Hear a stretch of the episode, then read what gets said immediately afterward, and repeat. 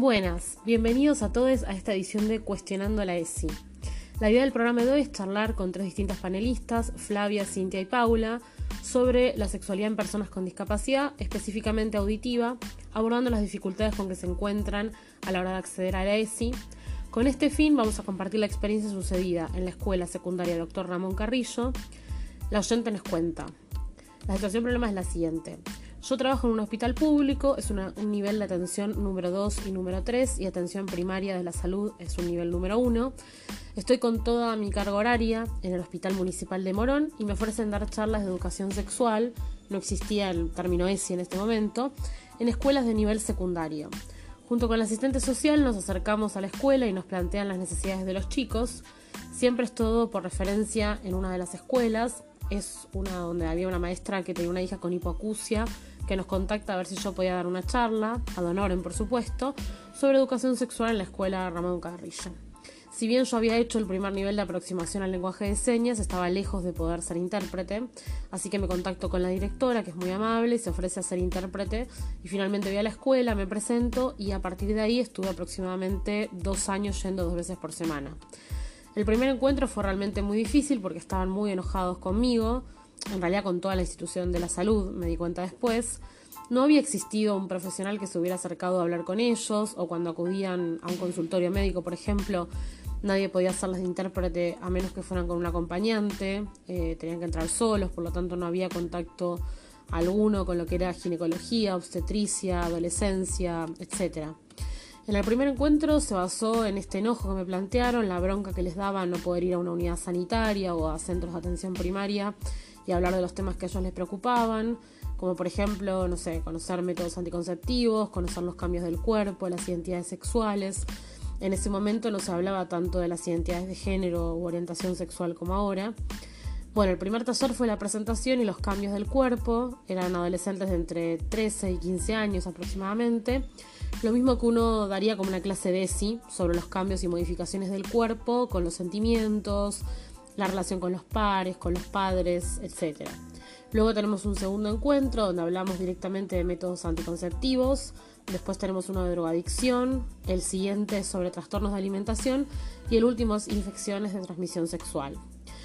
Siempre con juegos, con una intérprete al lado. Al principio era muy difícil comunicarnos, luego ellos te ponen sobrenombres. En mi caso yo era Rulitos, porque tengo muchos rulos y esa pasó a ser mi identificación. Lo que hicimos fue un nexo en la escuela Ramón Carrillo con el hospital de Morón. El nexo, bueno, era yo en ese momento y lo que nos fuimos comprometiendo es que ante alguna eventualidad o algo particular que le pasara a algún alumno de la escuela, se contactarían conmigo, inmediatamente les dábamos un turno de la especialidad que necesitaran. Tuve la suerte, por ejemplo, de que a lo largo de los años, bueno, hace 23 años que estoy recibida, pude estar en el parto de dos de las chicas con hipoacusia, que eran estudiantes de la escuela. La verdad que es una de las grandes alegrías de mi vida haber podido ser parte. De hecho, fue sin planificarlo, ya que comencé ayudando en un control y luego hicimos el trabajo de parto. Ellas hicieron su parto de forma natural, como ellas querían. Fue muy emocionante porque era un parto silencioso, pero también había sonidos y ellas se sentían muy contenidas porque había alguien que las conocía y las podía interpretar. Bueno, después, locutora, Después de escuchar esta problemática relacionada con los adolescentes de la escuela de Ramón Carrillo, queremos saber qué opinan al respecto. Toma la palabra Paula López Mato. Quiero destacar antes que nada que como en este caso desde un principio no se tuvo en cuenta la voz de los protagonistas, que son los y las jóvenes, que en el primer encuentro manifestaron su descontento preguntando por qué no se brindaron estos espacios antes, lo que deja al descubierto que hubo una necesidad imperante de acceder a la información y que fue postergada. No es dato menor que hay ciertas características que colocan a los adolescentes en una situación de mayor vulnerabilidad. Mensajes contradictorios del mundo adulto, la estigmatización del ser adolescente, el sentimiento de invulnerabilidad característico de esta etapa, conjunto a una educación sexual poco accesible, escasa o deficiente. En esta etapa suelen darse el inicio de las relaciones sexuales, los cambios de parejas, por tiempos breves, por ejemplo, la utilización de métodos anticonceptivos de forma inadecuada, consumo abusivo de alcohol o de otras drogas, lo que hace que esta población esté en mayores condiciones de vulnerabilidad.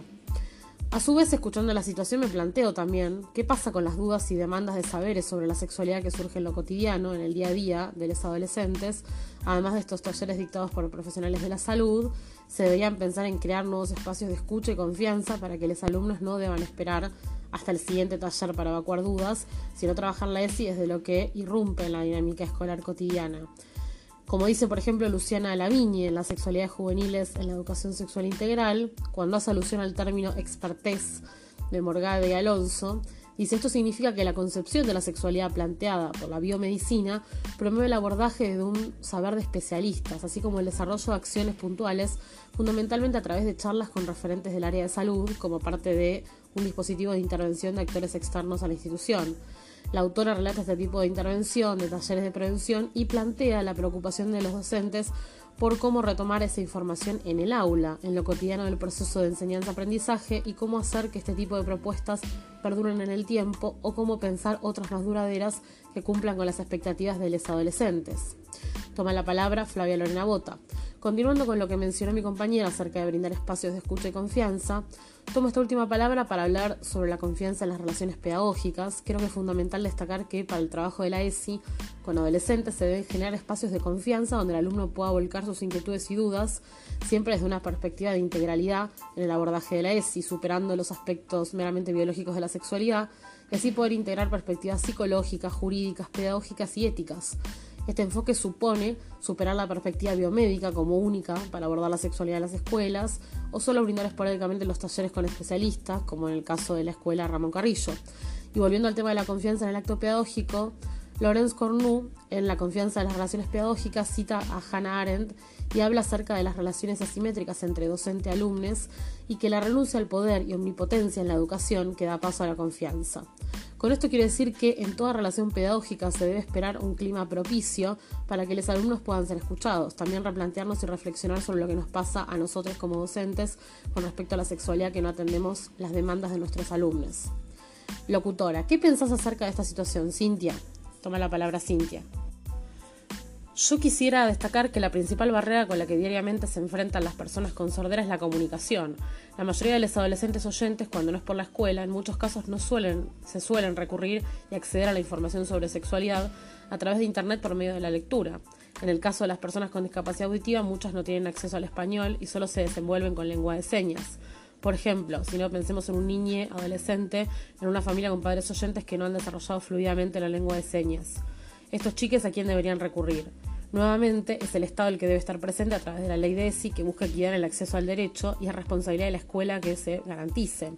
En una nota de página 2, en una entrevista realizada a Mariana Reuter, quien trabaja como consultora psicológica para personas con discapacidad auditiva, ella se presenta como sorda y lesbiana y comenta lo difícil que puede ser hablarlo con su familia. Según Curia, el closet de las personas con, discapacidad viene con doble refuerzo.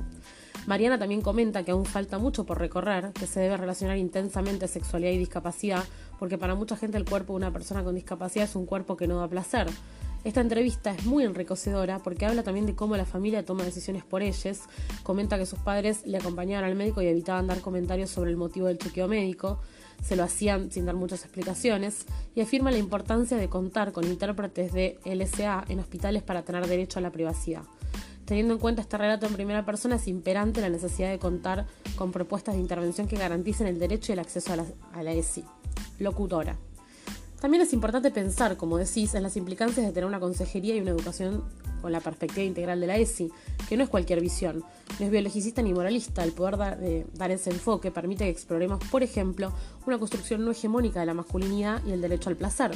El disfrute de la sexualidad ha sido históricamente un tema tabú, una exploración clandestina, que en esta sociedad patriarcal suele conllevar a que el placer sea propiedad de los varones cis.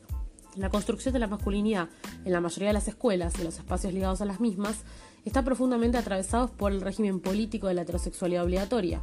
Como dice Connell, una construcción heterosexual de lo masculino y lo femenino como opuestos, el sexo opuesto, los opuestos se atraen, recorre una gran parte de la cultura informal y del contenido del currículo en la escuela. La experiencia homosexual es usualmente borrada de la currícula oficial. El pensar la sexualidad como obligadamente heterosexual hegemónica genera varones que no pueden mostrar sus sentimientos porque es de maricón, ni mostrar empatía porque es de pollerudo, ni preocuparse por el placer de sus parejas, tampoco pueden mostrar afecto con otros varones de manera no sexual o vestirse de una manera que desafíe los estereotipos de género. La ESI y su enfoque vienen a subvertir esto, a discutirlo, a plantear otras posibilidades y a tener consejerías ligadas a escuelas bajo este enfoque en una diferencia abismal en la experiencia escolar y de vida de los alumnos. Toma la palabra Paula López Mato. Les quería comentar que leí una entrevista a Silvia Peirano donde comenta que la ley, la ESI, tiene una gran deuda con el colectivo de la discapacidad, ya que aún en la sociedad debate cuestiones como si las personas con discapacidad tuvieran o no sexualidad y es necesario educarlas, por ende cuestiones completamente estigmatizantes e infantilizadoras.